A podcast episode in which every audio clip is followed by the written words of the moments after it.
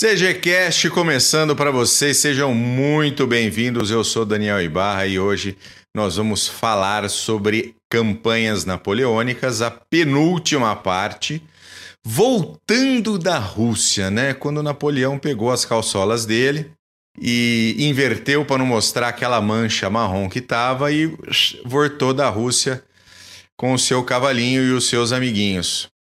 E foi, né, foi desastroso, a coisa foi feia, foi muito feia. Mas nós vamos ter também atualizações sobre a Ucrânia, nós vamos falar sobre algumas questões da OTAN, algumas notícias engraçadinhas que os russos adoram mandar, é uma coisa de louco, cara.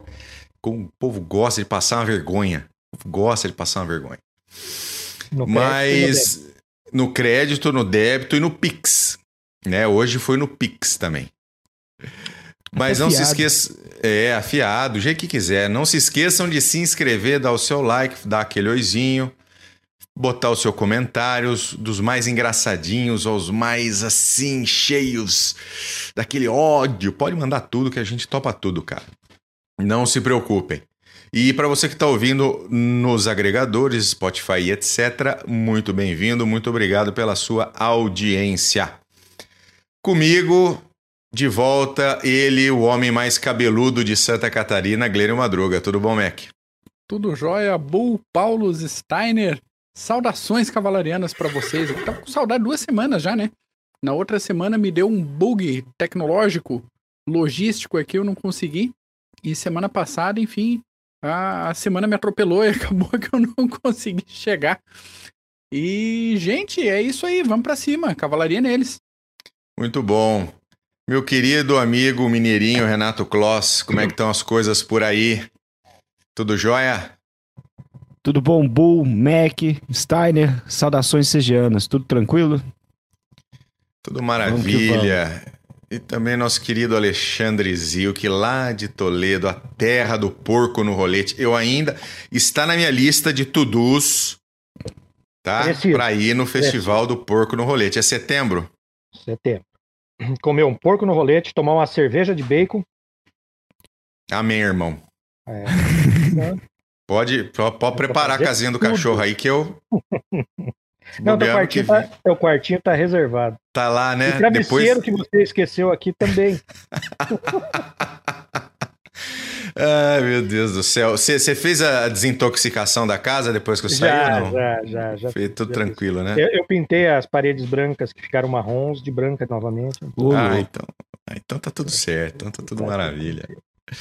Muito bom. Uh, vamos começar comigo. Eu vou falar um pouquinho sobre a situação na Ucrânia que não tem, não tem tido nesses últimos dias muitos avanços com relação à frente ucraniana, tá? Então aqui a gente tem uma visão geral do seu lado esquerdo aqui. Nós temos muitas batalhas ali na região de Kherson, Mykolaiv. Nós temos algumas coisinhas acontecendo ali em Zaporizhia.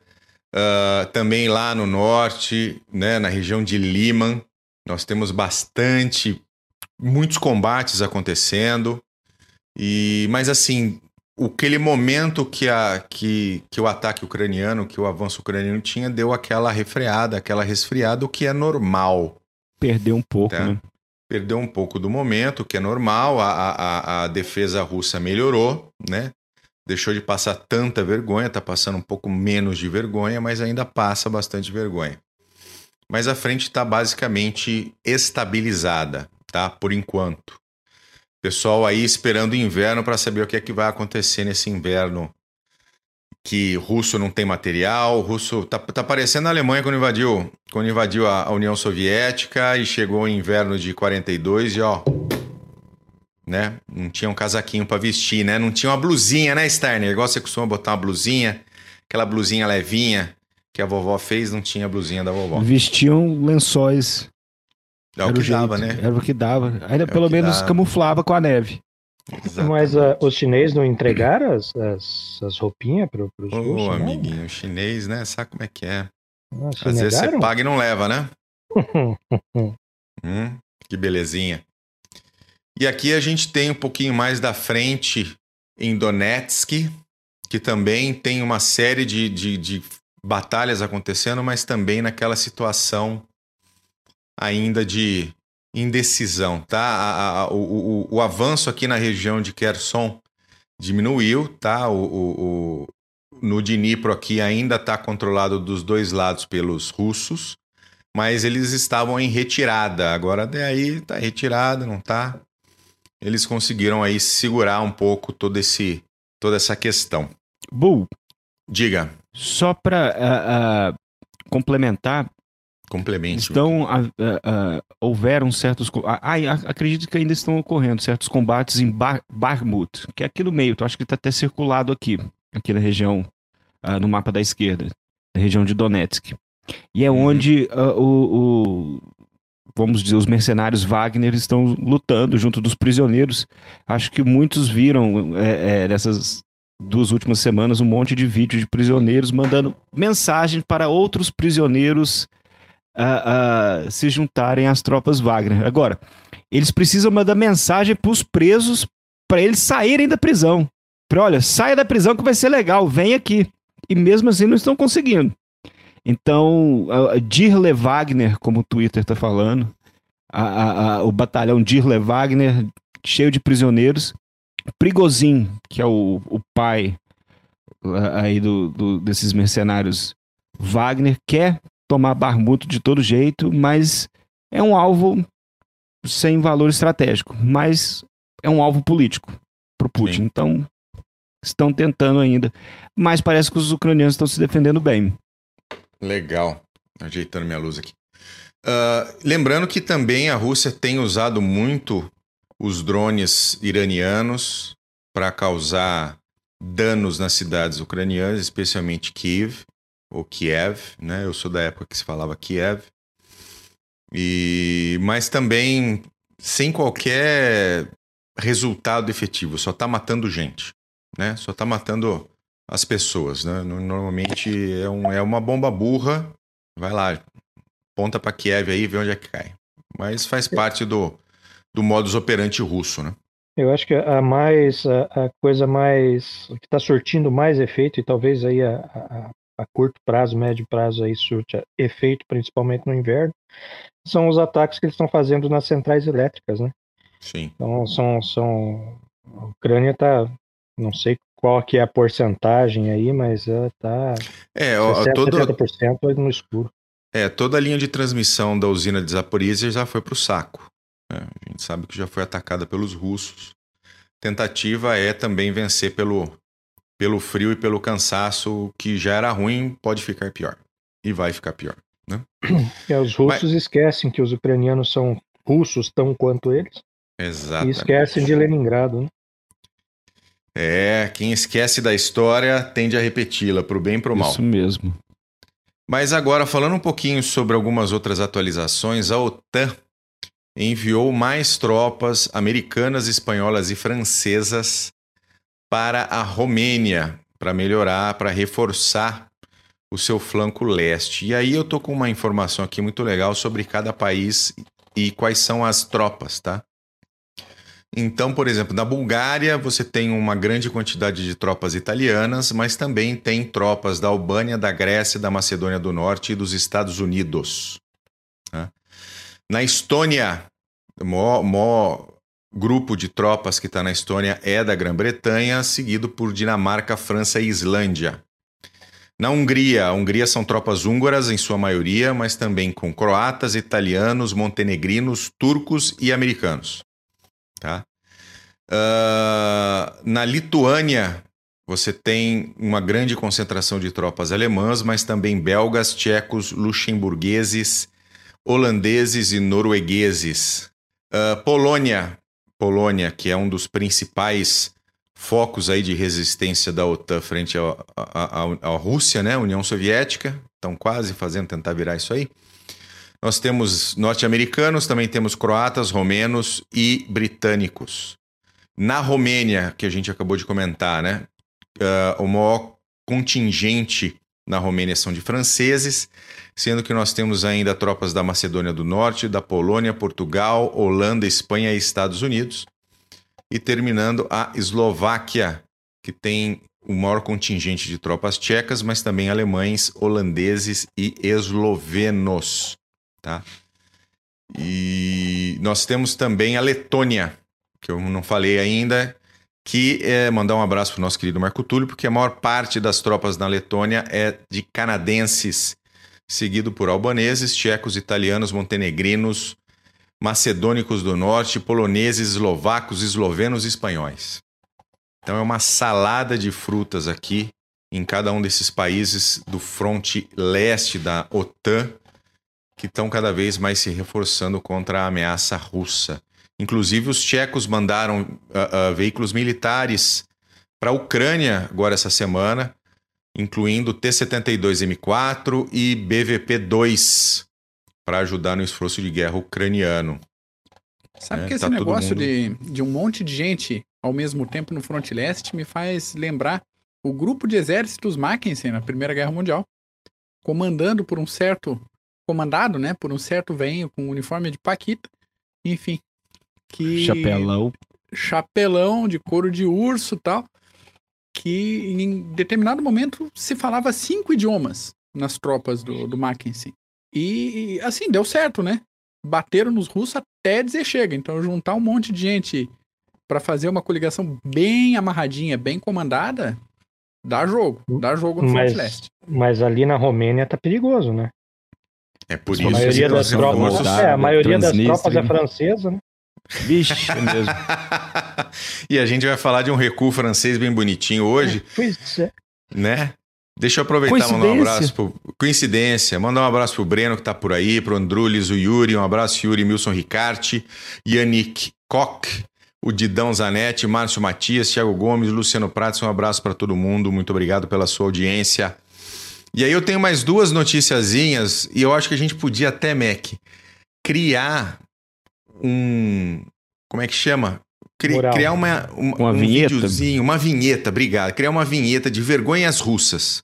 Vergonha que o russo gosta de passar. Né? Vamos momento. Fazer, vamos fazer. Momento Dedé e o comando maluco. Entendeu? Porque assim.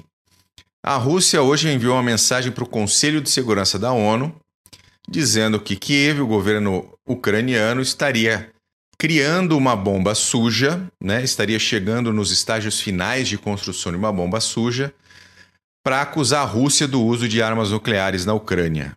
Dá só uma olhada. Ucranianos jogariam, explodiriam uma bomba suja. Tem uma diferença, hein, gente? Entre Em bomba Kiev. suja e uma arma nuclear, tá? Uma bomba suja é uma arma convencional que possui elementos uh, uh, como plutônio para poder fazer uma contaminação atômica na, onde ela explode, tá? Então não é uma arma nuclear. E aí ele, os russos pedem que os governos ocidentais exerçam sua influência em Kiev para desencorajar esses planos perigosos. Então ele está dizendo que Kiev vai explodir uma bomba dentro de Kiev suja e culpar os russos. Né? Então são os os russos que costumam fazer false flag, São os me- são mestres. mestre no false flag acusando os outros de fazer false flag. Isso é uma é, um- é uma uma coisa muito comum, né? Na Rússia, Cara, na foi uma das esquerda. coisas mais estúpidas que eu, que eu vi nos últimos tempos, eu- foi isso. E daí tem a, tem a famosa, daí você tem o momento do aviso, né? Da ameaça, né? Que as autoridades de Kiev e os seus ah, ah, aliados ocidentais sofrerão as consequências de usar uma, uma bomba suja. Os ucranianos contra-atacando, tendo ganhos no campo de batalha, eles vão bombardear a capital deles. Exatamente, deles mesmo. Eu acho É. isso fantástico, cara. Eu acho que é muito bom. Mas isso não é, o- não é o mais, é não é a principal vergonha. A principal vergonha é o seguinte: Conselho de Segurança da Rússia afirma que existem centenas de seitas na Ucrânia e exige a dessatanização. Hã? Antes era desnazificação, agora é dessatanização para tirar Satã do corpo dos ucranianos. Eu acho isso A coisa fantástico. só piora. Só vai piora. baixando o nível. Só vai baixando o nível, cara. Só vai baixando o nível. De vez em quando vem, vem partes daquele programinha da TV estatal russa, né? Com o pessoal lá falando e reclamando. Ah, Cara, é Bem lembrado, Vocês precisam- bem lembrado. Vocês precisam assistir, viu? porque o, o- um dos editores, na verdade, ele não foi mandado embora, foi co- colocaram ele na geladeira, porque um dos editores do Russian Today Literalmente na geladeira. é, Foi... vai, vai, Tá congelado deve ir, até pra- agora. Deve, ir- deve ir pra Sibéria, porque É. simplesmente falou que as crianças ucranianas que afirmassem que a, a eu Rússia estava atacando a Ucrânia deveriam eh, morrer afogadas, que deveriam matar Queimar os no ucranianos, inferno, ma- não é? queimar no inferno, deveriam bombardear as cidades, mais uma vez. E pro. É, é um show de horrores, na verdade, que está ocorrendo. Todos os dias. Algum- algumas pessoas no Twitter vêm traduzindo esses vídeos e colocando, disponibilizando é, para as pessoas Aterrador. observarem o grau. O grau, Aterrador. o grau de loucura que muitas pessoas.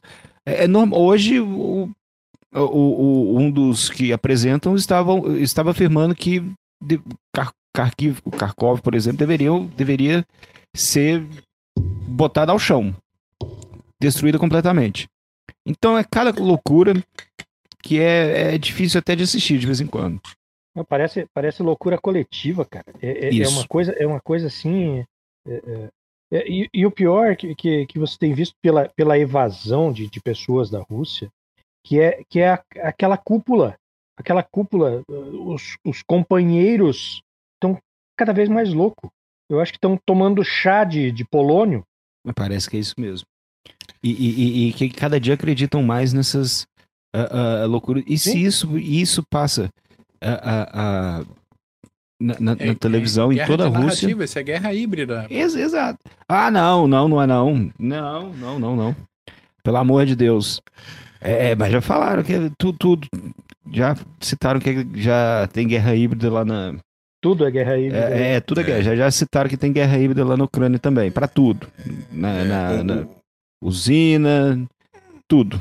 Infelizmente. O Márcio Matias fez uma pergunta interessante aqui. Ainda existem protestos na Rússia contra a guerra ou essas narrativas ainda têm convertido alguém? Márcio, sempre converte, amiguinho. Sempre converte. Todos esses ismos convertem pessoas de todo tipo, né? Algumas, inclusive, se convertem porque vem naquilo algo melhor do que existe hoje no status quo.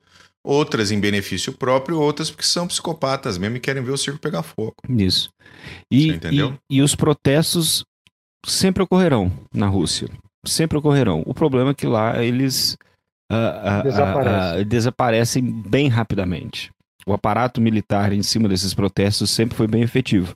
Sempre irão protestar. A Rússia sempre protestou. Você pode ver na história a, a- a Revolução, os protestos de 1905, depois a, a Guerra Russo-Japonesa.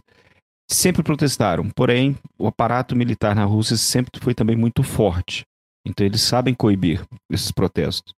É, eu, eu não sei se eu comentei, eu acho que eu comentei com o Bu. Tem, um, tem uma, uma moça que faz, que estuda português aí no Brasil, uma russinha, chamada Olga. Ela tem um canal no YouTube. Sim, já mandou. É. É, eu vi, eu vi ela falando que agora ela tem medo de falar aqui no Brasil sobre o que acontece na Rússia, porque agora não são só os familiares que eles ameaçam, são os amigos e amigas. Então eles, eles é, deram mais um passo. Não, é, não são só as- a família que é ameaçada Todo o por você círculo. falar contra. Mas o, o processo de tiranização ele funciona assim até que ele chega no nível China, onde nós vimos o Hu Jintao ser retirado à força do Congresso do Partido Comunista Chinês, porque ele é efetivamente, ele era a oposição ao Xi Jinping, que a partir de agora recebeu poderes stalinistas dentro da China e não vão Quase conseguir tirá-lo mais. E ele foi forçadamente e, e delicadamente, Convidado. entre aspas, convidado a se retirar. Foi retirado por seguranças de dentro do. do... para todo mundo ver. E, a e para você ver o, o tamanho dessa da loucura que se torna essa tirania, e é uma coisa que pode acontecer no Brasil também, isso pode acontecer em qualquer lugar onde tem esse tipo de. eh, esse tipo de, de linha ideológica, de linha ideológica de esquerda, e eu não tenho problema nenhum de falar isso. Ah, isso pode acontecer aqui, pode acontecer em qualquer lugar, e, e- e é, o, é o nível de paranoia, o nível de tirania que se tem, porque qualquer, qualquer coisa que ameace a linha de pensamento vigente oficial, ela precisa ser Vai ser extirpado. extirpada. Definitivamente. Exatamente. Tá? É por isso que, que existe tanto, tanto essa pressão politicamente correta sobre todos para que você tenha medo até de pensar. É assim que funciona. Mas é, che- chega-se nesse ponto que a China chegou. Muito bem. Vamos, vamos agora vou ir para o nosso assunto principal, campanhas napoleônicas, a retirada francesa da Rússia, que vai começar com o nosso querido cabeludo Madruga. Então, gente. Então, antes de. Pra passar a bola aqui pro Steiner e pro Paulo, a gente vai falar do nosso personagem, né? Nosso querido Napoleão Bonaparte. Que a gente vem alguns episódios já falando dele. E é uma coisa muito curiosa, muito interessante, porque a gente vai descobrindo, faz uma pauta, faz outra, a gente vai descobrindo algumas coisas, relembrando outras coisas que ficam guardadas, né, no, no, no fundo do baú da memória e até algumas ligações entre áreas diferentes que a gente gosta. Então, como dá para ver pelo meu ambiente aqui atrás, quem assiste pelo YouTube, pelo menos está vendo, quem, quem acompanha pelos aplicativos de podcast, dá uma olhada no YouTube depois. Eu gosto um pouco desse negócio de leitura, de tradução, de livro velho, de livro novo. Então, o ambiente aí, um- o Emilson tá aqui na live, um abraço, Emilson, é outro que gosta dessas coisas também. E um dia eu tava lá na biblioteca do, no site da biblioteca do Senado, procurando alguma coisa que eu nem lembro o que, que era mais. E eu topei com uma edição de O Príncipe do Maquiavel com notas do Napoleão Bonaparte. Aí eu fiquei assim, tá, faz sentido. O cara se formou oficial de artilharia numa das escolas militares mais eh, competentes da época. E é meio que esperado, meio que Eu- óbvio, eu- né? Que eu- o cara eu tivesse quero, um eu interesse por preciso. leitura. Hum? Disso aí. Eu preciso, eu quero, eu preciso de- dessa cópia aí. Depois eu- Então, mando, eu mando, pode deixar. Aliás, para quem tiver interesse, vai estar na descrição do episódio, que eu vou botar o link também. Entre quarta e quinta-feira no YouTube, também quando sair no- nos agregadores, já vai o link nos agregadores também. Boa, Mac. Mas aí eu fui. Uma coisa puxa a outra, eu fui puxando o fio, né? Então deixa eu botar uma imagenzinha pessoal aqui do YouTube também. O nosso jovem, jovem Napoleão Bonaparte não lia só os clássicos da ciência política, como a gente é, tem a tendência de, de esperar, mas ele lia quase tudo que caísse na mão dele, de coisa, livros famosos, livros renomados, clássicos da época, até publicações novas que os autores mandavam para ele, cópiazinha autografada, bonitinha, para devida apreciação. E esse gosto pela leitura se manteve durante os anos de conquista, de poder dele. Então ele era admirador do Homero, do Políbio, do Plutarco, lia, relia, tanto para aprendizado quanto por prazer, e no fim da vida dele, o acervo, a biblioteca pessoal dele estava batendo 70 mil obras. Era se- 68.500, mais ou menos por aí. Para ter uma ideia do, do apetite literário desse homem, aí, entre 1786 e 1787, antes da, da- do estouro da campanha, ele foi tirar umas férias na Córcega e levou alguns livrinhos com ele. Quem nunca, né? Quem nunca levou livrinho para as férias? Então, segundo o irmão dele, o, o José Bonaparte, ele era admirador do Rousseau, do Montaigne, do Montesquieu, do Voltaire tal. Plutarco, patrão, é, Platão, Cícero, Cornélio Nepo, que você já falou aqui, Paulo, o é, Lívio, Tácito, toda aquela galera antiga. E as malas de livros que ele levou para as fé férias eram em maior volume que as malas que tinham todas as outras coisas. Somado. Então ele levou um pouquinho de roupa, um pouquinho de alguma coisa aí para de, de equipamentos, lembranças para a família e o resto todo da, da, da bagagem era mala de livro. Esse era o nosso, nosso querido. Duas a cuecas, uma gente- calça.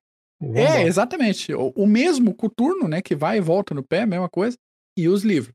Então, só que a gente tem um problema, né? Alguns anos depois aí o, o Napoleão resolveu invadir o resto da Europa e, e mais uns, uns pedaços pelo caminho aí. Então, hoje em dia a gente pode levar um Kindle, que é para você, ouvinte aqui do Clube de Generais, você pode comprar com o nosso link de afiliado da Amazon um Kindle aqui sem pagar nada mais por isso e ainda contribuir com uma comissãozinha. Não podia deixar aqui o, o, o aviso, né? Mas Certíssimo aviso. né? E na época a coisa era um pouco mais bruta. Então, já não era novidade nenhuma viajar com livro. Na Inglaterra, na França, já existiam é, kits de viagem com livros pequenos, tamanho reduzido, feito com essa intenção de levar um passeio mesmo. Então, De novo, para quem está acompanhando no YouTube, essa bibliotequinha portátil que está na tela agora é de 1617 e está preservada, bonitinha aí, na Inglaterra. Então, quando o, o Napoleão saiu para a campanha do Egito em 1798, ele pediu uma listinha de livros para o bibliotecário particular dele. Então, a, a lista continha livros de ciências e de artes, de geografia, de viagens, de história, poesia, romance, teoria política e os clássicos das principais religiões.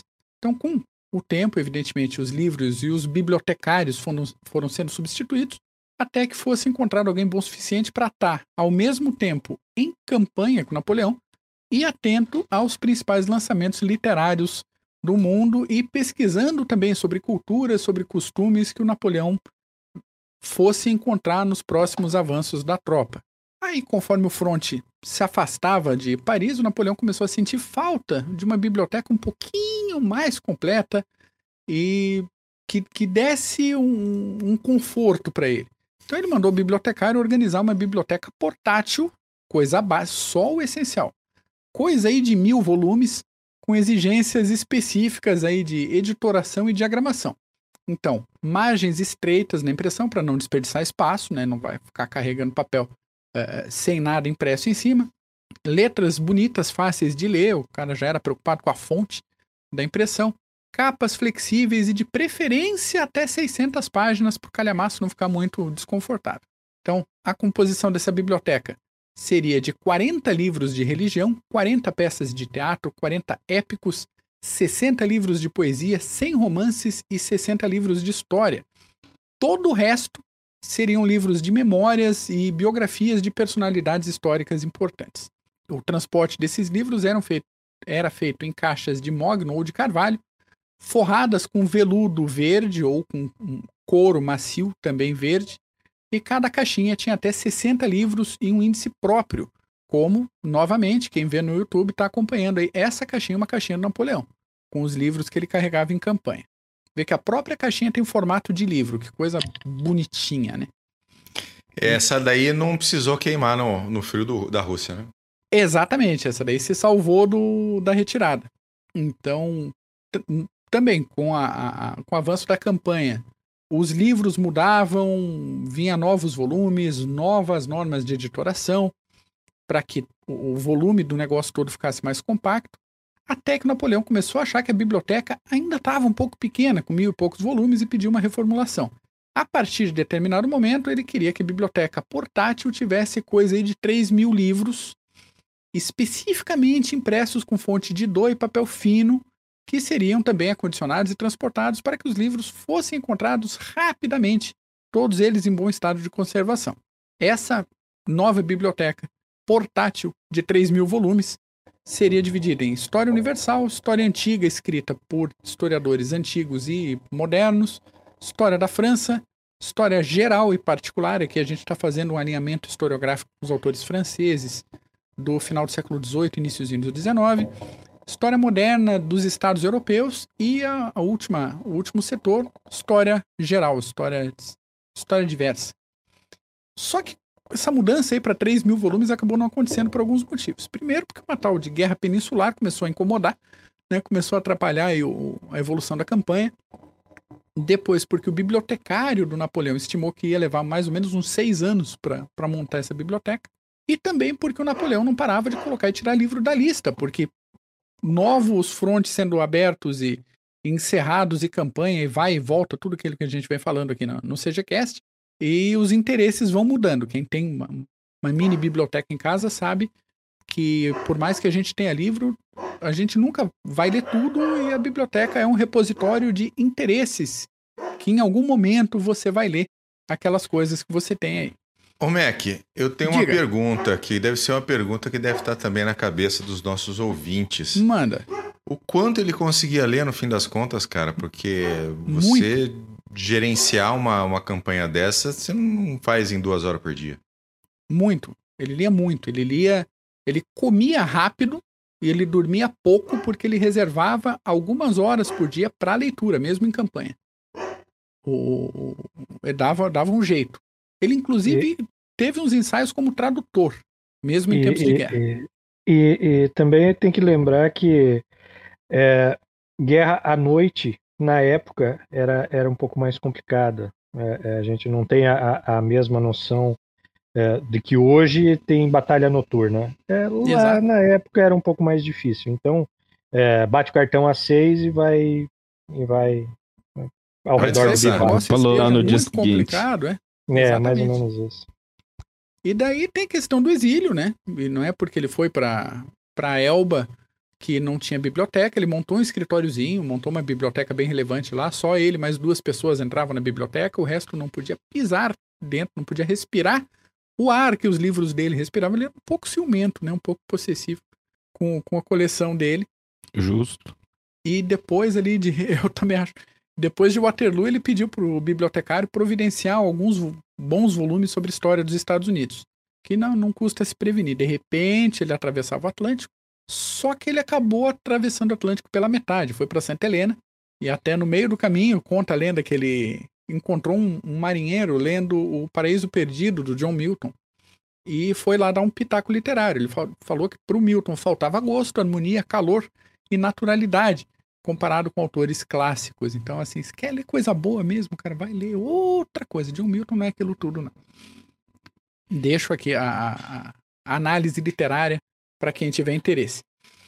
Já lá em Santa Helena, ele também instalou a antiga biblioteca de campanha dele, e os volumes foram chegando tanto por eh, presentes de, de visitantes, como de gente que mandava via Inglaterra tal. Então, quando ele morreu lá em 21, a biblioteca particular dele tinha de novo 1814 volumes. Para a maioria de Caramba. nós, né, pobres mortais, 1814 volumes é, é bastante, mas para quem tinha quase 70 mil em Paris, é, né, é um pequeno, um pequeno recorte. Isso tudo para falar o, o seguinte para você, caro ouvinte, sempre bom ter um livro por perto, né? Se não for uma edição de colecionador, Sempre. capa dura, é, pode ser um pocketzinho, mas Um no celular. no celular, no Sempre Kindle. Tá cheio de opção barata por aí. Tem um monte de site com livro em domínio público. Vamos deixar de preguiça, vamos ler o negócio aí. De novo, Emilson tá aqui na live para assinar embaixo.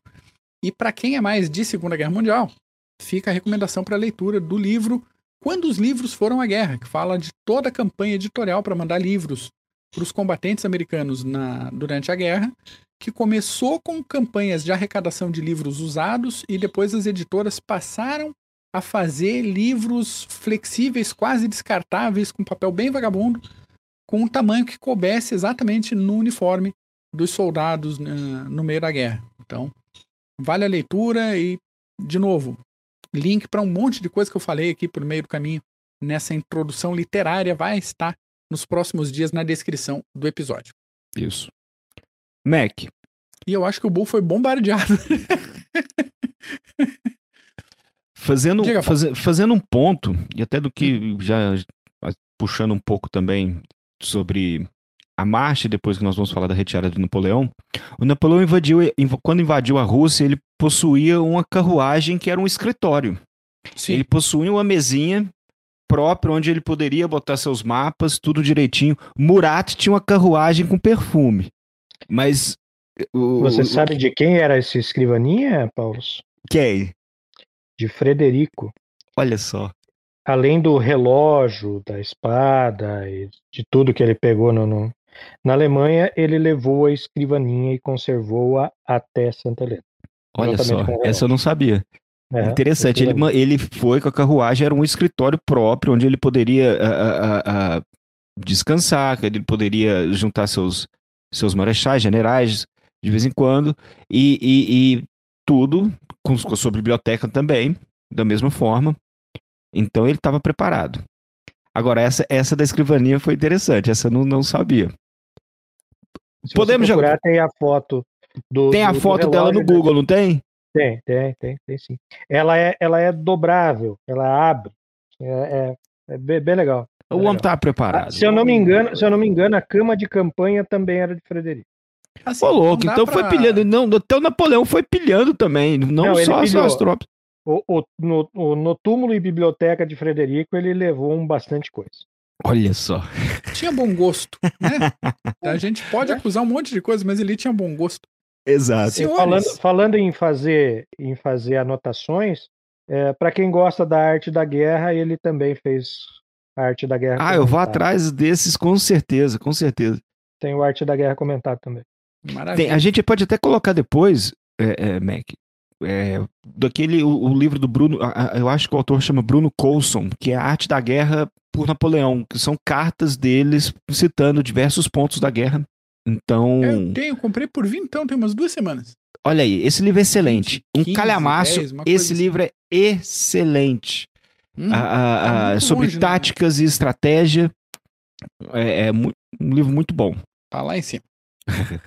Mas depois Tem pego. pôr mais para baixo para você poder pegar mais rápido. Para ficar mais fácil. Eu sou pequenininho, é. né? Daí, para montar essa estante aqui, já Você precisa de uma escada aí, Mac. Eu fui pois no é, Sebo em Curitiba, eles me entregaram a escada. você entra, eles te entregam a escada. Não, é. é. Isso aí. Tem que ser, tem que ser. Gente, o Bull foi bombardeado aqui, mas sigamos. Deve estar tá voltando, deve estar tá voltando. Passo a bola para vocês aqui com o assunto principal, Sim. que é a retirada deste camarada que tinha mais ou menos a minha altura, né? 1,70m, 1,72m, por aí. Diz que é baixinha, mas, mas não era tanto também. Mas era brabo. É. era baixinho e era bravo, muito bravo. Bom, uh, uh, no episódio passado, uh, nós falamos em relação, nós falamos da marcha do Napoleão, os 83 dias. Napoleão marchou por 855 quilômetros desde Vilna até Moscou. E nós citamos todos os problemas, os problemas com o irmão que não conseguiu a, a, a, brecar a união das forças russas, do general Barclay de Tolly e o Bagration. Depois citamos Smolensk como o, não conseguiu dar a, a, a, a batalha final, que nós já discutimos aqui em vários episódios, que o Napoleão buscava aquele engajamento principal, aquela batalha decisiva para destruir o inimigo no, campo de batalha e forçar a paz. E Napoleão se uh, ficou muito frustrado uh, uh, nessa marcha até Moscou, porque toda vez ele tentou dar combate em Smolensk e Barclay conseguiu, com suas forças russas, conseguiu fugir. Steiner deu uma aula para nós nesse episódio. Depois, Borodino, na mesma situação, depois com Kutuzov, que foi, tirou o Barclay, o czar Alexandre, botou Kutuzov.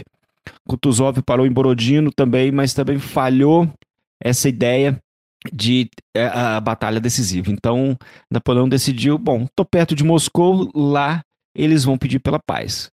Então, em 19, 19 15 do 9, perdão, 15 do 9, Napoleão entrou em Moscou, esperando que dignatários e oficiais estariam esperando por ele com as cartas de rendição. Napoleão não encontrou ninguém. 90% da cidade havia fugido. Uh, uh, uh, e um incêndio, um dia antes, muitos culparam de início. O, o, as tropas francesas, as tropas bêbadas, alguns soldados bêbados que estavam pilhando, ia começar o um incêndio, mas depois nós descobrimos que, na verdade, foi uma ordem do conde Fyodor Rostopchin, que disse que Rostopchin, isso mesmo, que disse que é, é, Moscou não cairia em mãos inimigas e se, se fosse para cair, Moscou seria destruído. Então o que, que ele fez? Ele abriu as prisões moscovitas e aquelas massa carcerária tacou fogo, tacaram fogo em Moscou. E Moscou, dois terços da cidade ficou destruída. Então Napoleão Steiner ficou com um terço da cidade em pé sem suprimentos, sem víveres, fica, não fica. Mandou um emissário, ó, para São Petersburgo, vamos pedir pela paz. O czar Alexandre agora a, a, vai querer propor a paz. E o czar Alexandre disse que não. Na verdade, ele não respondeu. E tem uma frase dele que é bem emblemática, que ele fala que minha campanha está começando agora. Sensacional. Steiner, é, é, depois de Moscou, Napoleão viu que as coisas estavam ficando difíceis para ele, que era melhor ele voltar do que uh, ataques no flanco, com Wittgenstein, eh, Polotsky, uh, uh, no sul também. Então ele via que a é, situação foram... não estava ficando boa. Não estava, não tava na... O frio na espinha já estava chegando, literalmente, literalmente. É, é, depois, depois, depois da estada, da pouca estada em, em, em Moscou, os dias que ele ficou ali, recolheu tudo que dava, até, até achou alguns alguns víveres na, na, na, nos estoques da cidade, é, mas é, se obrigou a sair, se obrigou a sair. Então isso, isso era mais ou menos no dia 19 de outubro, tá? Então, gente, vamos sair. Então pegou o príncipe Eugênio, falou, ó, você sai primeiro, vai depois Ney Davu e deixou Poniatowski e Murat para cobrir a retaguarda. A retaguarda. Né? Então, é, é, é, Napoleão até pensou, ah, vamos repelir os russos para além do, do Kaluga, né? Para ver se a gente ainda, ainda consegue ajeitar as melancia aqui. Mas uh, uh, os russos estavam bem trincheirados, estavam bem, estavam bem dispostos, né? Superioridade numérica. E, é, né? Ele já estava vendo o, o estado que estava o, o exército e resolveu. Definitivamente ele resolveu. Bom, Moscou já era. Nesse ponto, ainda, ainda tinham sobrado para ele algo entre 100 mil homens aí e uns 550, 560 canhões de artilharia. Né? É, além dos, do, dos carros de, de, de furgões e, e carro para levar a biblioteca, para levar o escritório. Levar, e, e, levar também a pilhagem, a tudo de volta. É, porque o que eles conseguiram pegar de prataria levaram tudo embora, né? Fora os carros do Tesouro francês, algo em torno de 10 bilhões de francos aí, eles tinham nos carros, nesses carros e furgões também. É, então, na retirada, é, é, ele, ele, concebeu, concebeu um plano, assim que ele atingiu o, o rio Pacra, ele, ele, ele pensou em ocultar essa marcha do exército russo e, e a certa confusão confusão do, do, do exército russo é, é, é aquela confusão, ganhei, mas e agora? Né? É, e ele aproveitou para passar da velha estrada de, de, de Kaluga para nova e conseguiu chegar lá sem disparar um tiro, né? Na, na, só usando as botas. Mas, porém, contudo e entretanto, é, os russos foram avisados né, de, dessas manobras de Napoleão e conseguiram interceptar é, é, algumas, algumas das tropas de Napoleão. Elas eram estavam formadas aí mais por italianos e, e, e, e demais nacionalidade que As não tropas francesa. do príncipe Eugênio. Isso.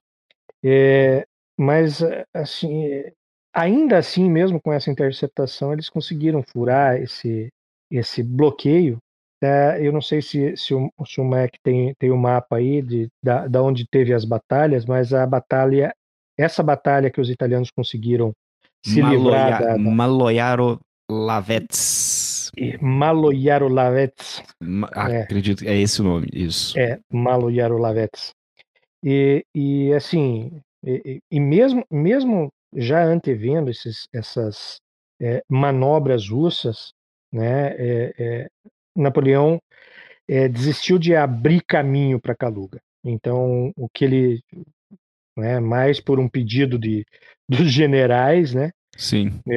Falou, bom, por aqui não dá mesmo.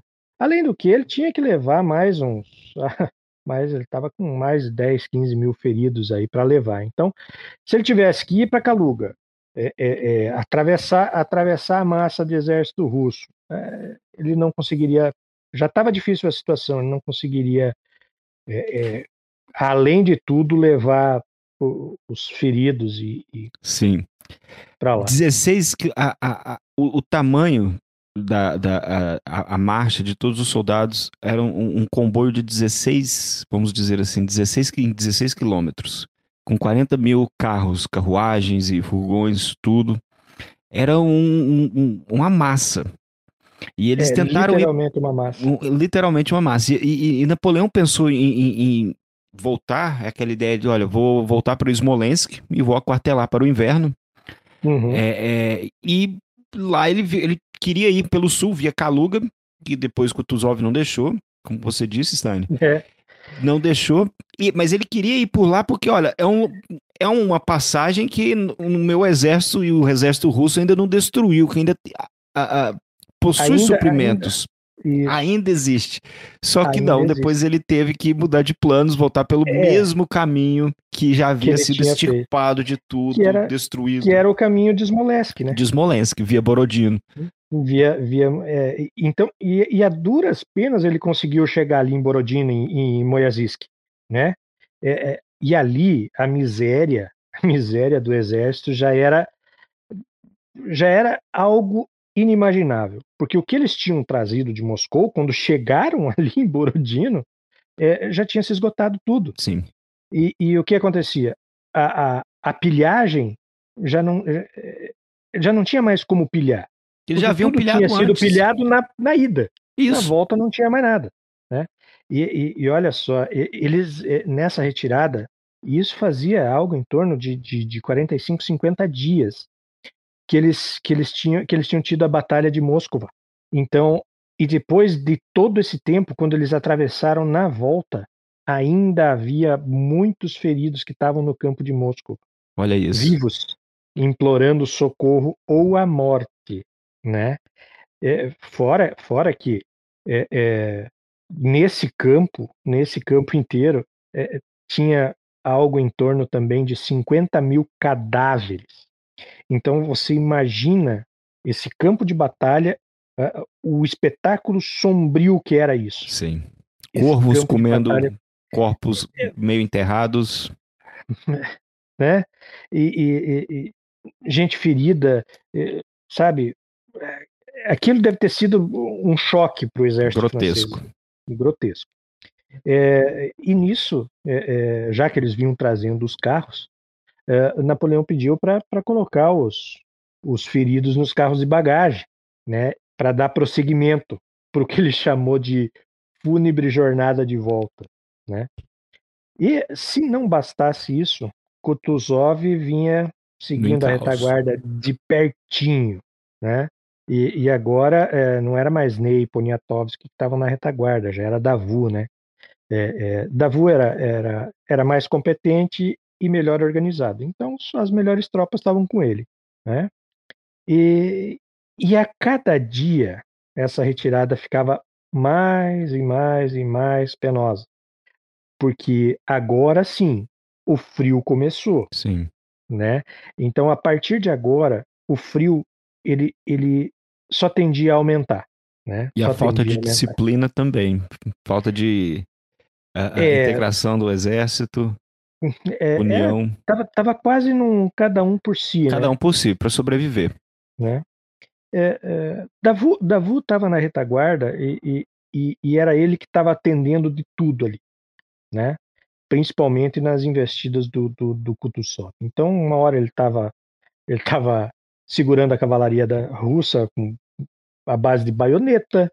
É, outra hora ele fazia um ataque surpresa e tomava a artilharia russa, é, mas logo ali na frente ele tinha que abandonar porque não dava para carregar. Não dava para carregar. Né?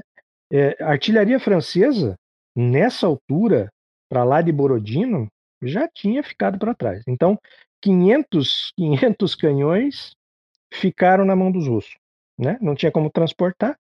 Então já era. Isso. E, e, e se não bastasse isso no meio dessa, dessa retirada, e, apesar das ordens de Napoleão para levar os feridos, os condutores dos carros estavam aproveitando a noite e abandonando os feridos na estrada.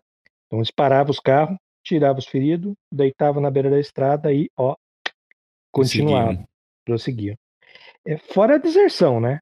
Depois de, de 10, 11 dias de marcha, mais 8 mil homens sumiram dali. Da, da, eu, tenho, né? eu tenho até um, um, uns números. Em três semanas a, após a, a, a, retirada de Moscou, um terço do exército já havia morrido. Uhum. Do, que, do que se retirou, depois de três semanas. É, é, mais ou menos isso, mais ou menos isso. Porque se você pensa que, que, que, que se em 10 dias 8 mil, Olha três aí. semanas, aí são 20 dias, né? Do, Já deu um terço. Uma massa de 100 mil soldados que não havia mais a, a união, era cada um por si, tentando é. sobreviver. É, aqueles que saíam para buscar suprimentos ou morriam de frio ou morriam pelo, pela lança ou lâmina dos cossacos, poucos é. voltavam. Era dessa forma. É. Então, é, é, já, havia, já não havia mais a disciplina. E muita gente cita, muitos autores citaram, no, vinham citando, vem citando até hoje, que ah, o exército napoleônico foi derrotado a retirada foi o frio que derrotou, foi. não. Foi, foi, o frio, mas nós temos que citar tipo, falta de disciplina uh, uh, uh, das tropas, que, que também quebrou a moral de, de, de, de ter um exército coeso até o Niemen. Mas que o frio ajudou, a falta de disciplina, falta de suprimentos. É, isso é, tudo é, foi. Para mim, mim, assim, é, o frio potencializou tudo. Se você Sim. imaginar uma campanha de verão sem, sem um frio desse, é, ainda assim era suportável. Né? Então a disciplina tendia a ser melhor, a unidade tendia a ser melhor. Moral. Então é, é isso, a moral não, não, não cairia tanto. É, então é, o frio como potencializador da, da, da dessa é, é, dessa toda essa, essa miséria, dessa, é. essa miséria que eles estavam passando no momento. É por isso, é por isso que entende-se e dá-se e dá-se o crédito ao General Inverno, né? porque ele é o potencializador de tudo. Sem ele, é, é, é a dimensão a dimensão da tragédia talvez tivesse sido não haveria um por exemplo menor. talvez a falta de disciplina né, na retirada exato, talvez por exemplo talvez não só eu, o, as excursões dos cossacos tiraria essa, essa moral elevada é e, e, olha que dentro das condições e a gente vai ver aí mais para frente é, é, dentro das condições que eles estavam a disciplina para mim foi invejável ainda né, a moral, porque uh, o exército se desintegrou depois que saiu da Rússia, né? É, é, foi aí que se desintegrou, não foi antes, né? Então, é, ainda assim, apesar de tudo, de, de, tudo que passaram, ainda, ainda ter conseguido chegar com alguns perto da fronteira é, é, foi uma, uma obra titânica aí, né? Foi uma epopeia. Uma epopeia. Tudo. É, pouco depois da batalha de uh, uh, Maio, tem que ser Maloyaroslavets, algo desse jeito aí. Yarolasvets. Isso. Cara, Napoleão é... foi quase capturado. Uh, uh, pelos cossacos, foi aí que depois ele passou a andar com veneno no cordão do pescoço. É o saquinho preto, famoso é, saquinho. Um veneninho. No, cordão do pescoço. A ideia deles era chegar até Smolensk e se aquartelar. Só que não foi bem assim. Hum, é. É, não, não, não, Napoleão viu que essa ideia era meio furada. É, eles saíram, eles saíram de Borodino e já, já tentaram correr para Viasma, né? Ali, ali em Viasma. É, foi é, Davu que foi atacado? Isso. Foi, foi, na retaguarda. É, é, e, e, ele pôs tudo que ele tinha em linha. Ele pôs em linha tudo que tinha. A proporção, a proporção lembra, lembra os alemães lutando em Berlim, é, antes de Berlim, Foi né? a rapa, né? Heights. Quatro contra um. Era quatro contra um. É, Davu, ele só foi salvo porque Ney chegou no, na décima hora. E aí é, é, é, conseguiu salvar o resto das tropas de Davu. Tanto que, que depois desse tempo, mais ou menos uns 15 dias aí, cobrindo a retirada, uh, Napoleão foi obrigado a tirar, a, a tirar Davu da, da, da retaguarda e botar Ney para que botar ele pudesse descansar. Isso. Sim. Porque ele pudesse descansar ali, né? Aí o Ney e, deu seu show. Deu. É, eu acho que ali foi a coroação de Ney, né? Ney se coroou na, na é, é, suportando a retaguarda a retaguarda francesa. Isso. É, Napoleão chegou em, em Dorogobuji mais ou menos lá por, pelo dia 5. E aí vieram chegando Eugênio e os outros corpos até o, até o dia 7 e 8. É, o frio nessa, nessa, nessa hora ainda era suportável, mas a partir do dia 9 de novembro, a coisa ficou. Começou a cair para baixo de zero e foi para 20 rapidamente. É, 20, 30. E a miséria, a miséria da tropa francesa nesse momento era inacreditável. É, é, fazendo com que a deserção aumentasse ainda mais.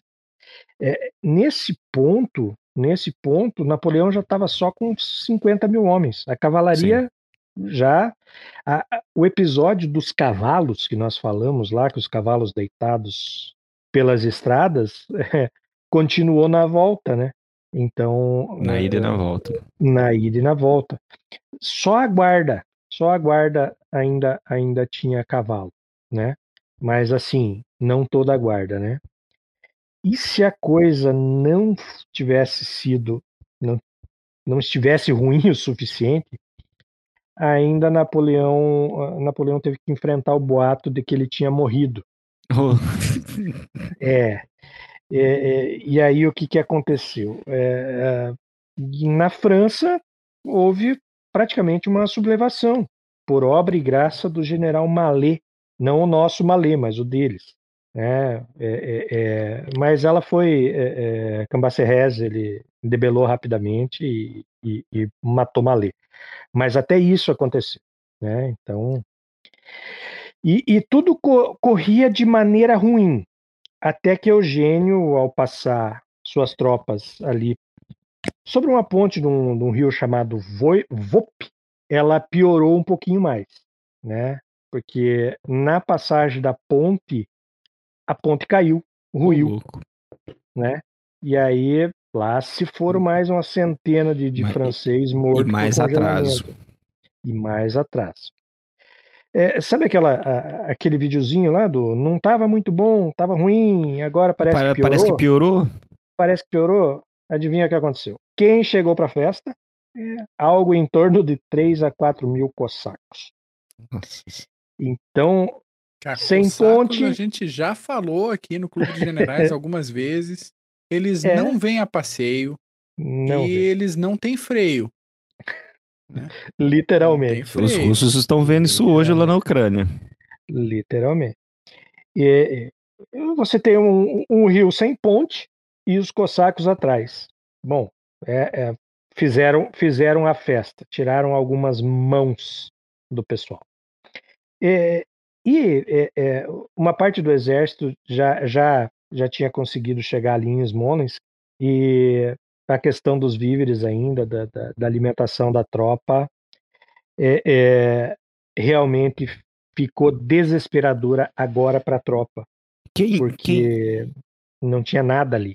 E, quem, quem chegou primeiro limpou o que tinha de pouco. Exatamente. Quando o Marechal Ney chegou por último, não tinha mais nada. Não tinha exemplo. nada. Não tinha nada. É, assim, e as notícias ruins não acabavam, né? Não tinham acabado. É, Sancia foi, foi obrigado a evacuar Polotsk. Isso. Né? Schwarzenberg e Renier conseguiram Apanhando ser enganados. Não, conseguiram ser enganados pelos russos. Olha o nível que nós estamos chegando. E, é, é.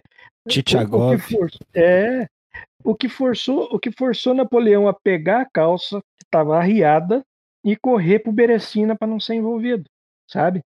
É, é, e aí, é, é para chegar em Orcha, ali perto de Berecina, ele precisou lutar com os russos ali em Krasnoé, né? Porque os russos pretendiam cortar cortar a retirada dele para o Berecina. Já sabia que ali, né, é, era o, o, o, o caminho de Napoleão. Kutuzov esperou, aproveitou que Napoleão ficou cinco dias em Smolensk e falou: é agora. Agora, agora, é agora que eu vai. chego, né? É agora. agora... Foi até do, do, dia 14 ao dia 18 de, de outubro. É, no caso. Foi, né? E aí ele, ele chegou apressado, depois disso ele chegou apressado no Rio, nos, né, nas margens ali do, do Berecina. É, nisso, nisso, pelo menos nisso, ele teve uma boa, uma boa notícia. Ele, é, é e Victor, que tinham ficado ali na Lituânia, estavam descendo já, né? Sim, para ajudar. Estavam descendo. É, eram algo em torno de, de, de 25 mil homens. É, e para somar os franceses que estavam na retirada, então ele ia continuar mais ou menos com 50 mil homens. Então, então vejam, Viasma, nós, nós ficamos com 50 mil, né? Saímos de 100 com Moscou, chegamos a Viasma com 50, chegamos no, no Berecina com menos de 25. Ainda né? perdeu uma. Perdeu, perderam muita, muita gente. Muita é, gente. É, então, é, esses 25, esses 25 é, eram tropas frescas. Então, vamos lá. 25 de tropas frescas, mais 25. Isso na mão de, de, de Napoleão, cara, na mão de Napoleão, isso era, é, era um número interessante, né? É, só que os exércitos russos do Danúbio e da Finlândia também começaram a se concentrar ali no Berecina, né?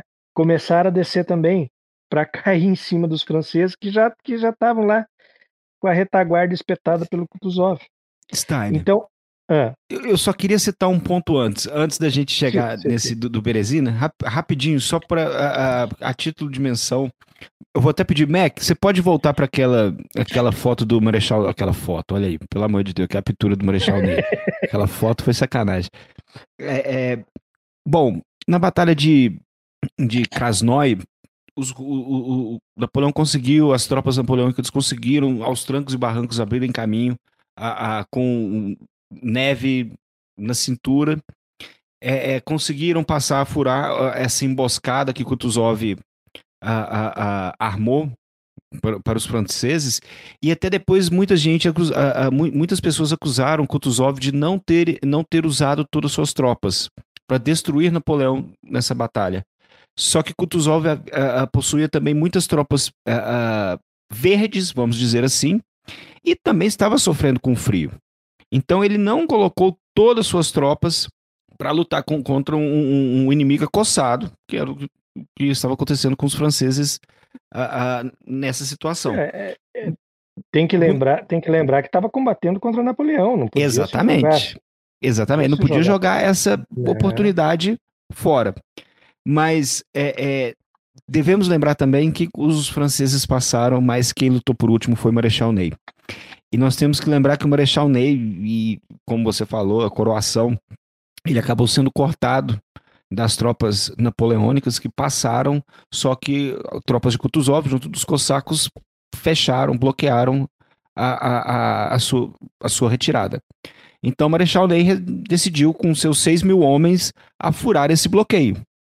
E ele conseguiu furar o bloqueio, perderam a- a- apenas 800 homens sobreviveram, conseguiram cruzar o rio, o, o rio Dnieper, o, o Dnip- Dnipro, no caso, hoje, né?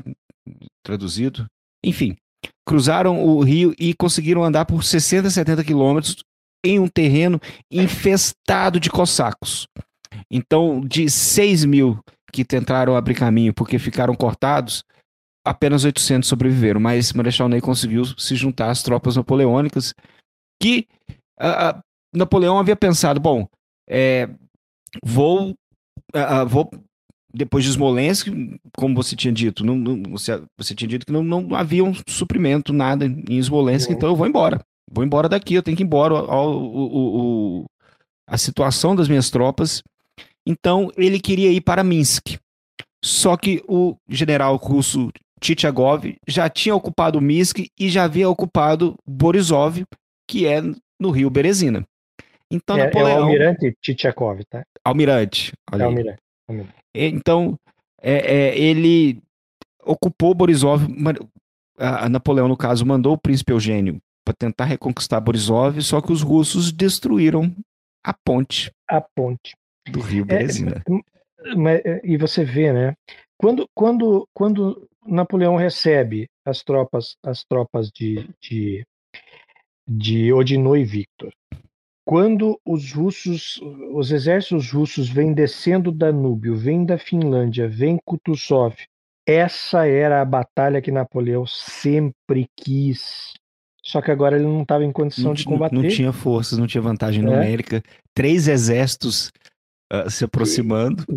Não, fora que, fora que quando que ali em Borisov, quando quando Tchitchakov chegou, ele trouxe mais um exército, que era o de Wittgenstein, né, que era filho de um general prussiano.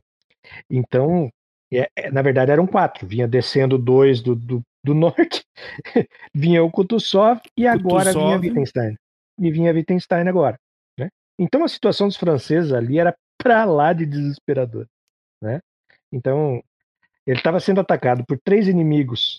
Estava de frente para um rio que ele não podia atravessar. Que não podia atravessar. E o rio não não podia. estava congelado, Não estava congelado. devido a um degelo que ocorreu É, no final, no ainda- final de outubro, novembro. É, ainda assim, é, é, é, o general Corbinot, né, é, é, ainda que estava perseguido pelo- pelos russos, ele, ele conseguiu descobrir em Studianka né, um, um ponto onde era possível atravessar o Berecina. Junto dos poloneses. É, e, e, e Napoleão fala, é aqui que eu me largo, né? Então, fez com que, é, é, é, ainda no dia 25 de novembro, ele faz com que os, o, o- mais com a força do desespero, né, uh, uh, os pontoneiros conseguem realizar o que parecia impossível, porque uh, eles conseguiram descer as pontes do, de 25 para 26, né, num local onde o rio tinha 100 metros de comprimento, de largura, não de comprimento, de largura, né, é, no frio, no vento, hum, Isso. com neve, né, então, uma coisa que, que, que, parecia impossível, eles conseguiram fazer. Uma vez eu li que todos morreram. Esses, esses engenheiros, esses pontoneiros, que eram uh, holandeses. Como a gente estava falando no começo do episódio sobre uhum. o exército da OTAN. Então, er, er, eram holandeses. É, é, já eu acostumado já que, com, com água. Com, com, com frio, com água. Olha, eu já li que muitos, eh, todos morreram, eu já li que alguns, sobrevi alguns sobreviveram, mas é, foi, um feito eu, foi um feito heróico. Foi.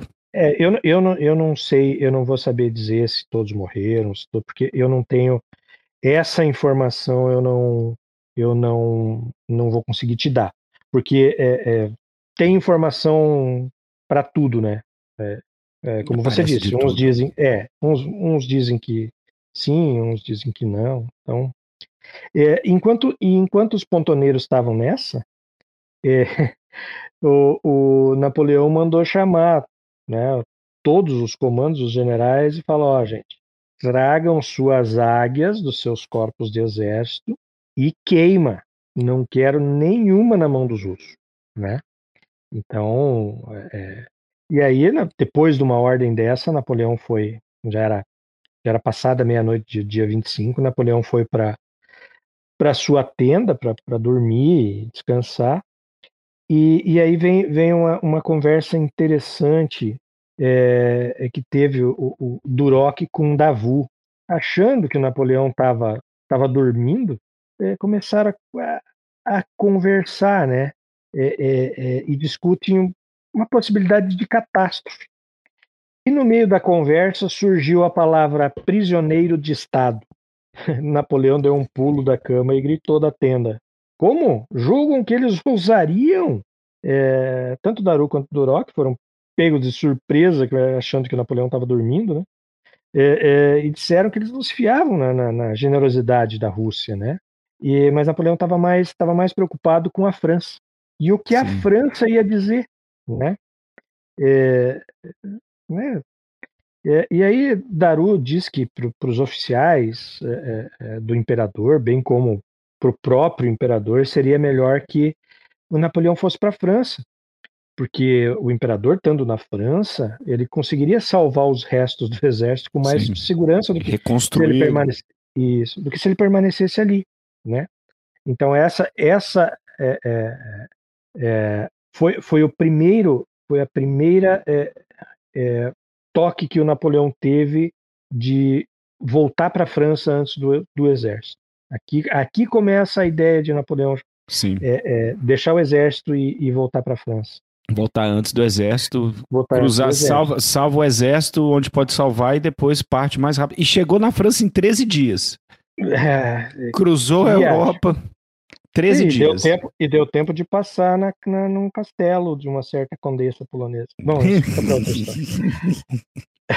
Mas a, a, é, essa, é, é, essa quando, quando as forças france, quando as forças napoleônicas, perdão, cruzaram o, o Berezina, um dia foi a partir do dia 25 de novembro, Steiner. Foi por é, aí. mais ou menos isso. Isso. 25 e 26. Tem a, nós citamos alguns episódios atrás, o Mac, o Mac vai lembrar da batalha do quando os russos tentaram cruzar, agora na campanha da Ucrânia, tentaram cruzar o rio Severodonetsk e que uhum. foram, foram totalmente destruídos. É, os russos simplesmente tentaram forçar a passagem e foram destruídos.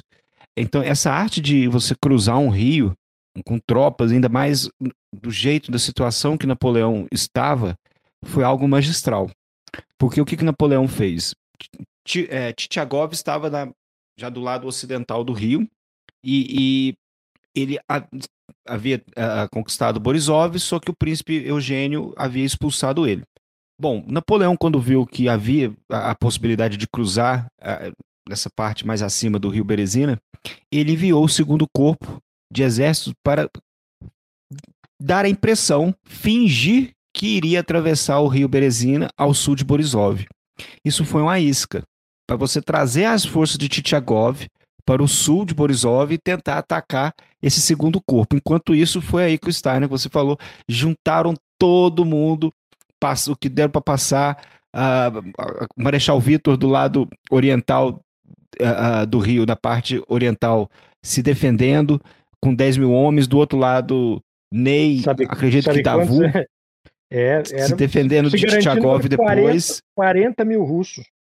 De se defender de 40 mil russos, exatamente. É. 10 mil soldados se defendendo, defendendo aquela cabeça de ponte para as outras tropas poderem cruzar o rio, defendendo contra 40 mil russos. É. E do lado ocidental, Tchagov mordeu a isca, foi para o sul, mas depois percebeu o erro que tinha cometido. cometido.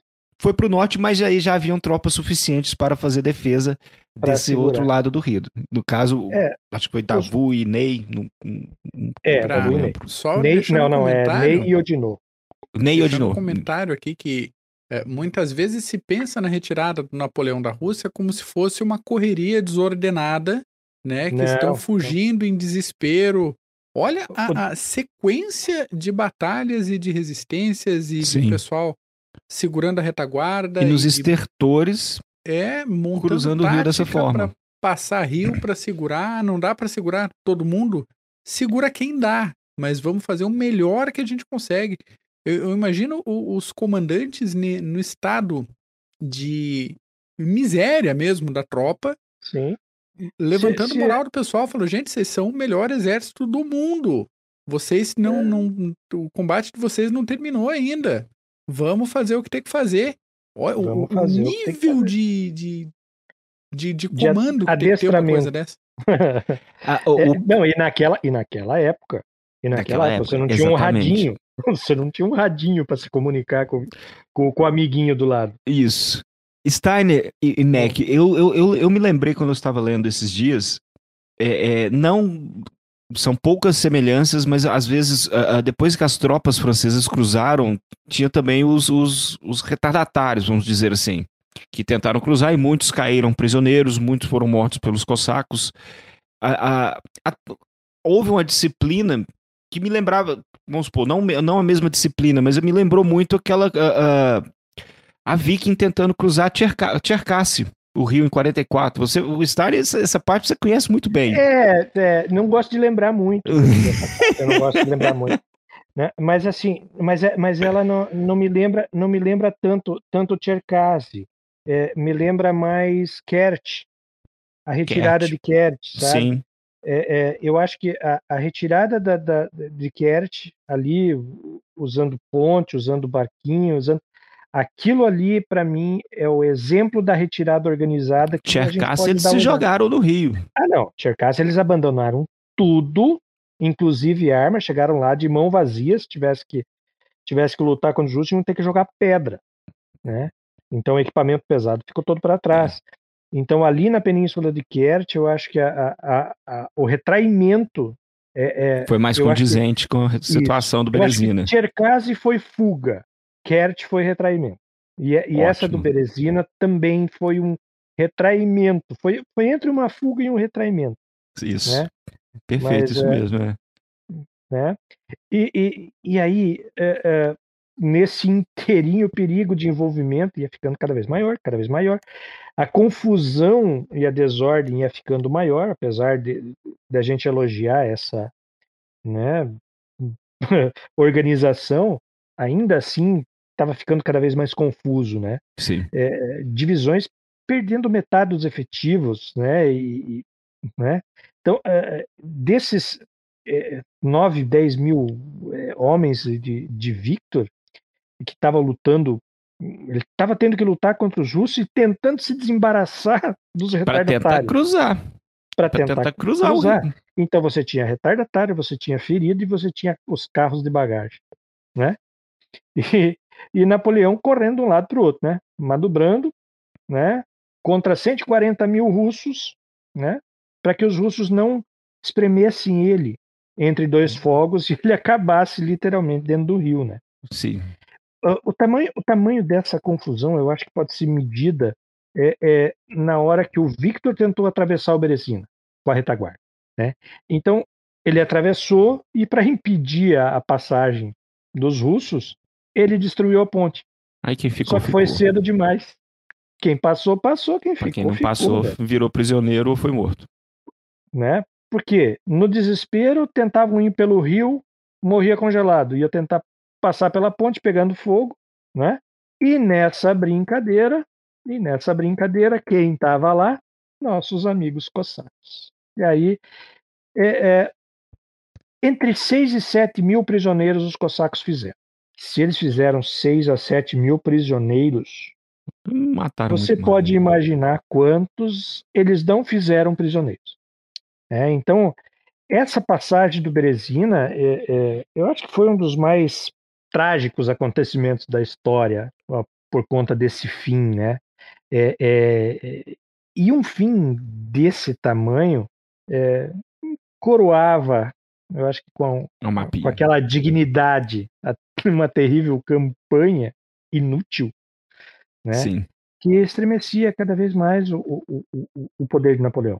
É, né? E apesar disso, Napoleão não tinha tempo para perder para ficar pensando nisso. Ele precisava marchar e, sem demora, correu para Vilna. E os E russos tinham tempo. Tinha, Tinham um tempo. Deixaram, um tempo espaço. e já já e, e já já teriam amiguinhos, né? Isso. né? O, o frio que tinha diminuído antes de, de- da passagem do Berezina, ele começou a aumentar novamente e foi para 11, 12, 19, 20, chegou a 30, né? Então, o sofrimento cada vez maior. Poucos homens ainda conseguiam se manter de pé, tinham força para se manter de pé. Então, se fosse para fazer um estudo dos efeitos do frio no corpo humano, né? É, não tem força para nada, lá. Isso. né? Então, é, e, Ney ainda assim conseguia conseguia conseguia repelir os russos. Estava sendo ajudado pelos poloneses, mas é, ainda estava conseguindo. Mais ou menos no dia 4 de dezembro aí, o, exército ainda conseguiu chegar em Smorgome. Ney nessa nessa hora tinha 500 homens. Depois de toda, de toda aquela batalha que, que você mencionou, sobraram 500. Vitor tinha algo em torno de, de 4 mil nessa época. E Napoleão querendo, com- a ideia fixa, eu preciso ir para Paris. E Daru, Daru já argumentava, falava, olha, olha, eh, se você for, o exército já era. Acabou o grande exército. Mas nesse ponto, quando chegou ali em, em Smorgome, Napoleão ele estava certo que já tinha cumprido com, com o Sim, o dever, papel já tinha salvado o que dava pra salvar. né? E, e, e aí ele, ele, ele começou a achar que o perigo maior era acabar com alguns soldados extenuados, né? Sem condição de resistência nenhuma, a mais de dois mil quilômetros da fronteira da França, tendo na retaguarda os alemães que estavam inclinados a uma revolta Sim. né? E ficava se perguntando o que seria do Império se os alemães impedissem ele de voltar para a França, ou com, e com o que sobrou do, do, do exército. É, então ele, ele imaginava que é, só estaria tudo perdido e a guerra acabaria se ele fosse capturado, Sim. né? E receava que, que o desastre tinha acontecido, mas que não era conhecido ainda na França. Se fosse revelado, é, a coisa Era melhor ele, estar- ele estar lá pra se defender. Exatamente. E, e, e, e ele sabia também, ele tinha que reafirmar seu, seu, seu, a, a sua lealdade com Ex- certos aliados, que na verdade não era lealdade, mas cadê meus aliados de volta? Reestruturar o Né? exército e evitar um golpe. Talvez desse, nesse, nesse episódio a gente não vá conseguir falar, mas ah, a maneira como ele chegou nas Tulheiras e o que ele fez com o Senado e com a Câmara é, é, é interessante. Ao invés de assumir a culpa, ele deu a culpa em alguém, né? A Passou velha mania de a velha mania de dizer o que eu quiser. Exatamente, né? Filosofia de Homer Simpson, né? É, e, e aí, com esse pensamento de, de, de sair, ele é, é, pegou um trenó, pegou Duroc, Lobau, Lefebvre e Calancourt e, ó, partiu. Então, o que, ele, o que ele planejava era atravessar a Polônia e a Alemanha e chegar na surdina, nas Tulheiras. nem a esposa era para saber que ele estava indo, né? É, é, para que, como eu disse, quando a França soubesse do, do, do desastre dele, ele já estava em Paris. Ele estava em Paris. E, é, E falando, Paris. não, não, não foi bem assim. É, e, e na pior das hipóteses, conseguir aí mais 40, 50 mil homens e, e, e Sim. começar a luta, né? Voltar e tentar fazer alguma coisa, né? É, então, foi só a perspectiva de cair prisioneiro, ou dos russos ou dos alemães, que fez ele, ele partir. Foi no dia 5, né? Partiu Isso, no dia ou menos 5 de assim. dezembro. Isso. E no dia 9 de dezembro, o último homem, cru- o último soldado das forças napoleônicas cruzaram o Niemen, que foi o Marechal Ney, segundo a lenda. Isso. É, e antes de partir, ele, ele, ele juntou lá Murat, Eugênio, Davout, Ney, Berthier e alguns outros aí para deixar Murat no comando. Sim. É, isso no dia 5. E o, o exército só, só soube que ele tinha partido no dia 6. e aí, com a partida, além de Napoleão, a esperança foi junto, né? Foi. O, o, o exército. é, é, Agora não tem mais união. A, a união, a Agora único, foi. a única coisa que segurava a vida ir embora. Como dia 6 em Minas Gerais, foi boi com as cordas. Foi, foi embora. Né? Acabou o milho, É. acabou a pipoca. então, Né? a- a- essa marcha é, é, continuou com Morá em direção à Vilna, né? E a temperatura caindo, e os homens morrendo a centenas pela estrada, né? É, sofrível. Então, é, é, do, do exército que saiu de Smorgome com algo em torno de 25 mil, ele chegou a Vilna com 17, né? E, e o pior disso é que é, Murat, no meio de toda essa confusão, é, ele estava desolado com essa responsabilidade agora, né? É, é, fora que ele estava muito alarmado e, e não conhecia é, é, é, a situação de como estava Nápoles, o seu reino, e tinha muito medo de perder ele, o reino que ele tinha conseguido graças Sim. a Napoleão. Então ele já não sabia mais o que, o, o que fazer, é, o que fazer, o que ordenar. Berthier também não ajudava muito, então a, a coisa só foi piorando. É, só que os russos não deram tempo para ele hesitar, né? Porque estavam ali em Vilna já estavam batendo na porta. Sim. Então, logo na- na- na- no primeiro confronto, a, a confusão chegou ao extremo. E Murat, é, é, que a gente fala que foi heróico em, em- em inúmeras jornadas, é, ele imitou Napoleão. Não, e não queria, como rei também, cair prisioneiro do- dos russos, né? E aí ele ruma na noite do dia 9 para o dia 10 para Kovno. Não deu batalha para os russos e, ó, partiu. Nessa partida, ele perdeu entre 12 e 15 mil homens. Ele tinha 17, perdeu de 12 Olha a isso. 15. Então, é, é, o exército estava. chegou em Kovno com 3.500 homens. 3.500 homens. Ele chegou em Kovno Quase que destruído. destruído. E, e aí começou, né? Censura Napoleão e começa ah, todo aquele, né? Sim. né? Xinga Napoleão porque Napoleão abandonou, imagina. Fazer Ah, lembraram do. Egito, os britânicos É. principalmente lembraram da campanha Né? do Egito, que ele também tinha ido embora.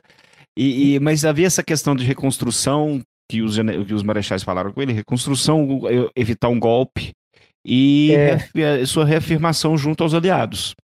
Olha, eu estou E- vivo, e- estou aqui e vamos que vamos. Vamos que vamos. É, Davu deu, deu-lhe uma deu uma catracada nele bonita, né? É, disse que que achava engraçado, né, que os homens que mais se aproveitavam da ambição de Napoleão eram os primeiros a queixar-se, os primeiros que abriam a boca. E no, no meio dessa confusão, aí, né, atribuíram para Ney a, a- defesa de Kovno, né? Essa foto de Ney que que que estava aí é, mostrado aí era da defesa de Kovno, né? E, e o resto do exército foi para Königsberg, né? Sim. No dia 13, na manhã do dia 13, os cossacos apareceram, né? E aí a onda de pânico foi total para os restos do- do- dos soldados de Ney. É, é, os soldados Ney não queria, não queriam enfrentar os cossacos. E essa foto mostra bem porque Ney foi para frente da tropa. É, Ney foi para frente da tropa. Mordia o cartucho, colocava a pólvora e atirava. E isso fez com que alguns né, é, é, é aceitassem resistir. É, quando Ney percebeu que ele só tinha 200, 300 homens, ele resolve, ó, os cossacos estão tentando isso. os cossacos estão tentando cortar a estrada e a nossa fuga e vamos precisar recuar. Só que não deu tempo de recuar. Isso foi o Deus nos acuda, salve-se quem puder e dispersou-se. E aí Ney e Guerra ficaram só com os oficiais. E aí vem esse episódio do Nime é, que você tinha comentado. A, a, a, travessia. A, a travessia. Se esgueiraram dos russos e até chegaram em Königsberg, é, onde, onde já estavam né, todos os estados maiores ali e a, e a velha guarda. Quando terminaram a contagem, ó, chegamos aqui, quantos sobraram? 500 homens em condições de combater. O resto do grande, do o grande resto exército. Massa não, o resto do grande exército desapareceu. Sim. Sobraram os corpos que homens. ficaram, na, a, a, os corpos de exércitos que ficaram na memória, porque desapareceram. Eu, te, eu, é. eu trouxe até uns, um, uns números aqui. Hum. É, 51 dias, se nós fôssemos, se, se, se a gente for contar que atravessaram no dia 9. É, é, bom, quando cruzaram em torno de 450 mil. Aqui nessa da enciclopédia britânica está falando em 422 mil quando cruzaram a, a, a, o Niemen e, e rumo a Vilna, depois uhum. a, penetrando Rússia adentro. Então foram 51 dias com todos os aliados, o, com o grosso todo do exército, em torno de 550 mil soldados que invadiram a, a, a Rússia, 375 mil morreram. É, 100 mil foram capturados. Então dá para ver mais ou menos aí o, o, o, tantinho mais ou menos que sobraram e que conseguiram aos poucos ir cruzando. Se for é... pegar. Pode falar, Stern. Não, é que, é que tem bastante contradição entre historiador. Né? Sim, de números. É, é, difícil, é difícil chegar. Por exemplo, você tem, você tem aí um, um número de 400, 400 e poucos quando, quando adentraram na Rússia, né? É, é, eu tenho, eu tenho das minhas aqui que o, o exército total destinado que, que era destinado a, a operar entre o, o, Reno e o Nîmes era de algo em torno de 612 mil homens. Olha isso, chegava a 612, olha aí. 612. Eu li 575. Mais os austríacos, mais os austríacos, isso chega, elevava a 648. E daí 420 atravessaram o Nîmes. Só que ali dos 420 se juntaram os 30 mil de Victor. Sim. Mais 36 mil austríacos, aí dando 533 mil homens. No final da campanha, Schwarzenberg e Renier tinham ficado com 40 mil austríacos, saxônios, que estavam se retirando ali por Tenarev. 15 mil prussianos, os poloneses de, de McDonald's e alguns soldados isolados, o que dava algo em, em torno de 40 mil. A, a, a, o número de, de prisioneiros russos dos 100 mil aqui bate, mas uh, eu tenho aqui que 438 mil homens foram considerados perdidos. 438 mil? 438 Caramba. mil vitimados por fogo, miséria e frio. De todas as formas. Né?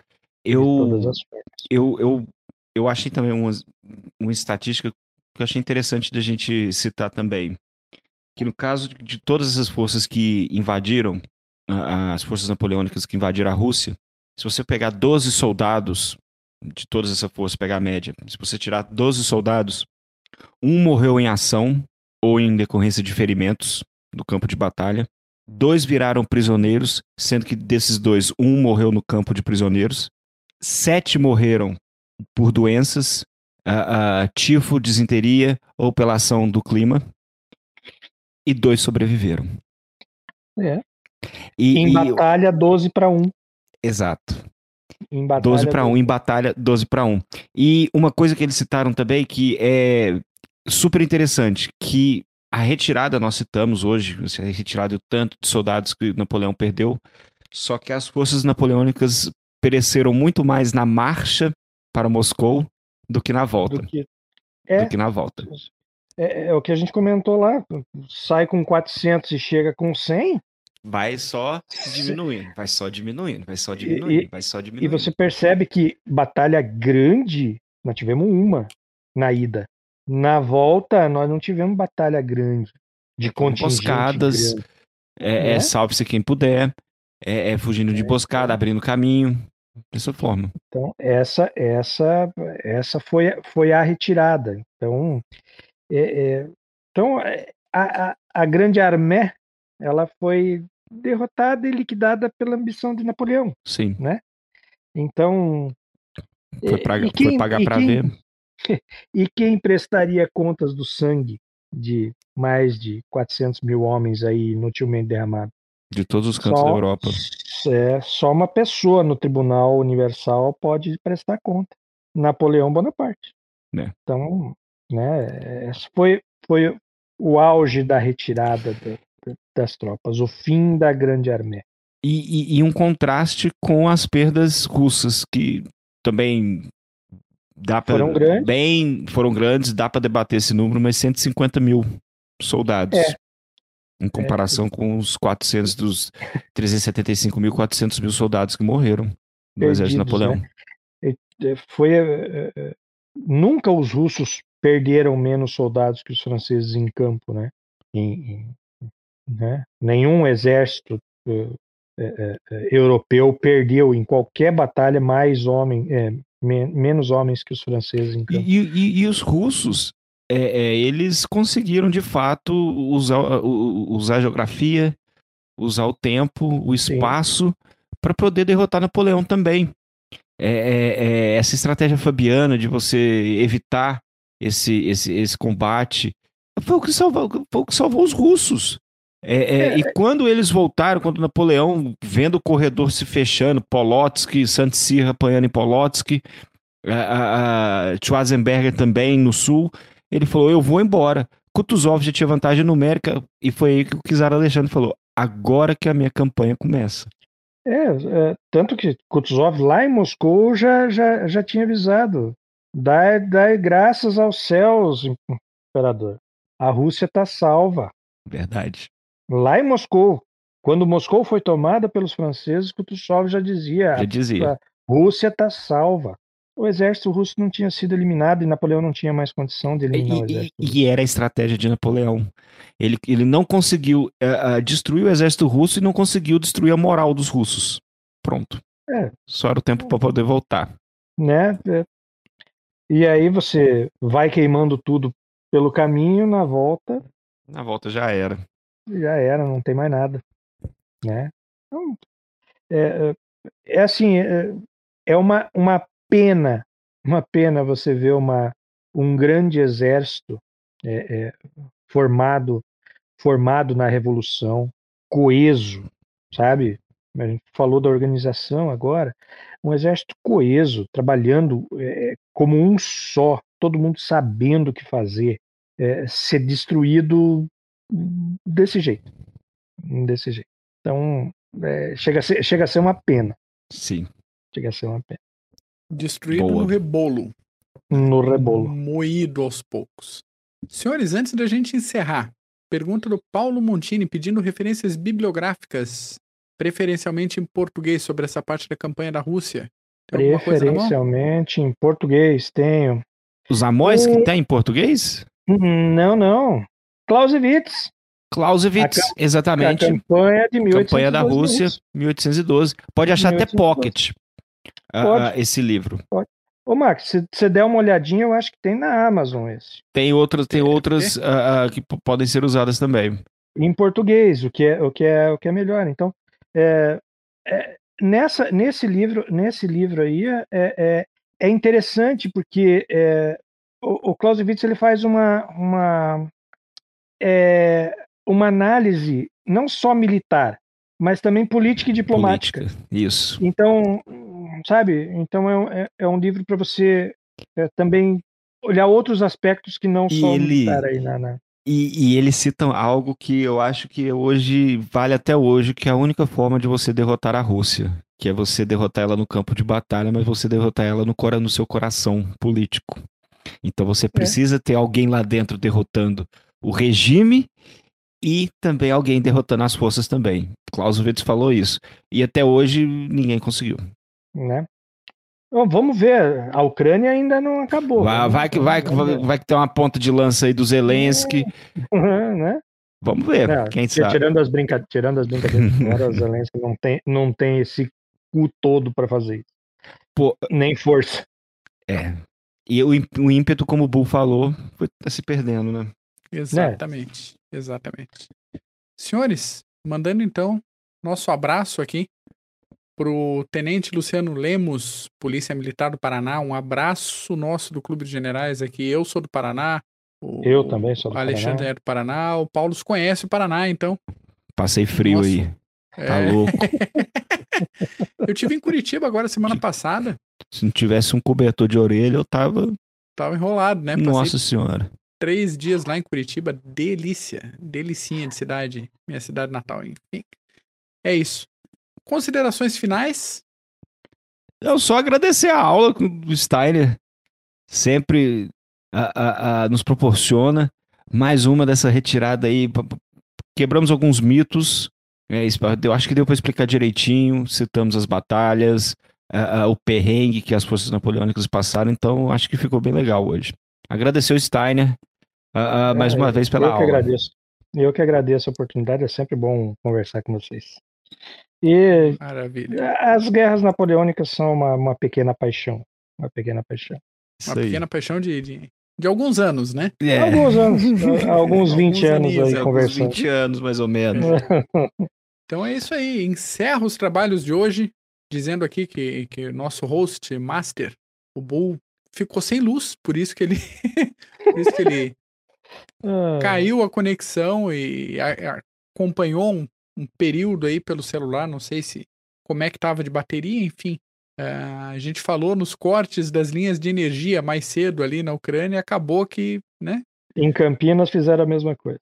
Ironicamente, alguma coisa cortou as linhas de energia de Campinas. Né? É. Eu, eu acho que foi aquela bandeira inglesa antipatriótica. Antipatriótica, pode ser, pode, pode, ser, ser, pode ser. ser. Larguei esse canal. Lá. assim, cara, se eventualmente você ficou ofendido por alguma coisa que a gente tenha falado, melhore, pra gente não ter que te ofender de novo. Né? Exatamente, Exatamente, ano que vem. Melhor aí, para ano que vem você não se ofender de novo. Exatamente. Então, Paulo Steiner, obrigado. Valeu. Obrigado, obrigado pela aula, como o Paulo falou. Excelente. E você, ouvinte, contribua com o Clube de Generais, se não de forma financeira, se você não puder, se você não quiser, também ninguém é obrigado a nada, não é mesmo? compartilhe o link do podcast, compartilhe o link dessa live com quem você acha que pode gostar também. E até semana que vem. Falou. Abraço.